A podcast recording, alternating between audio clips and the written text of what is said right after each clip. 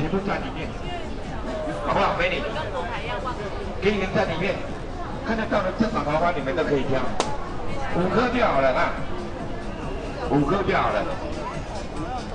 我们里面所有的花花你们都可以挑，都可以选啊。喜欢哪一只你们就挑哪一只，我们不用点积分数、点数，全部都不用，只给你们五十块色破五颗，五颗就可以带一只娃娃了。里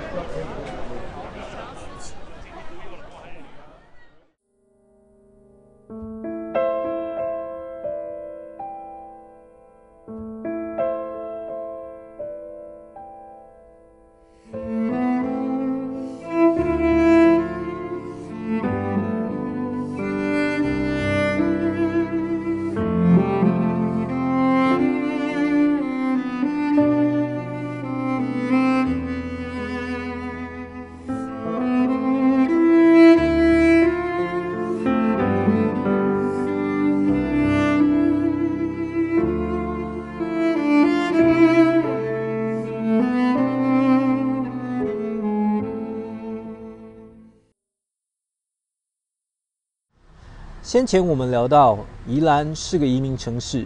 清乾隆三十八年，福建漳州人吴沙带着妻子漂洋过海来到台湾，找寻新的出路。到了乾隆五十二年，吴沙带领了漳州、泉州和越州三级的移民，翻山越岭来到南洋平原开垦。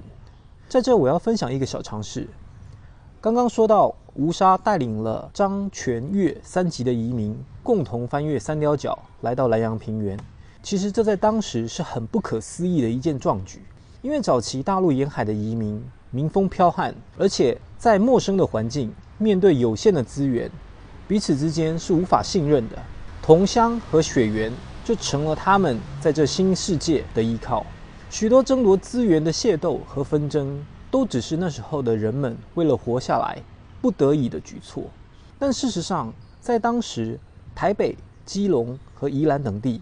都已经有很多原住民的存在，这些原住民各自以部落的形式和外来的汉族移民进行交易或者学习技术，所以吴沙一行人在克服了汉族之间的乡里隔阂之后，还得面对基隆和宜兰本地大大小小的原住民部落，其中的困难和艰辛是身处现代的我们所无法想象的。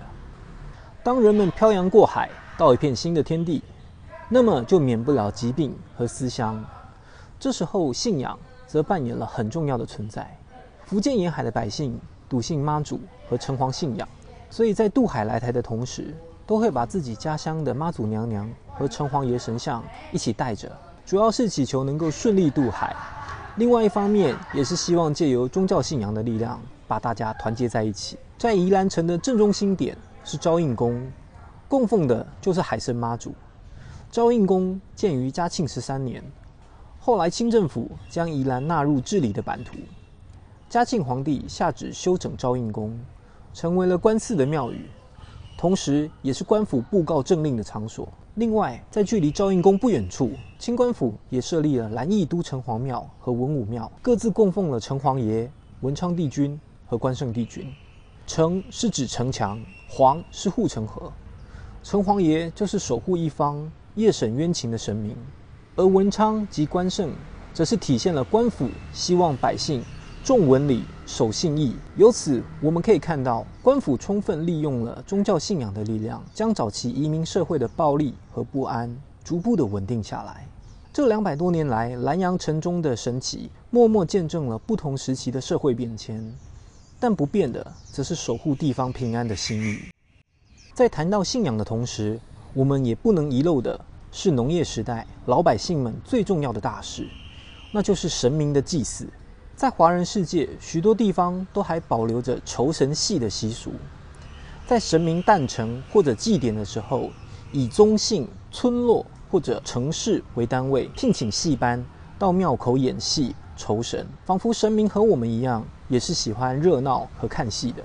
或许很多人都听过歌仔戏。但对于歌仔戏的发源地就不是那么清楚了。其实歌仔戏是起源于南洋平原，根据可考的记录，大概是诞生在一九零零年前后的日治时期。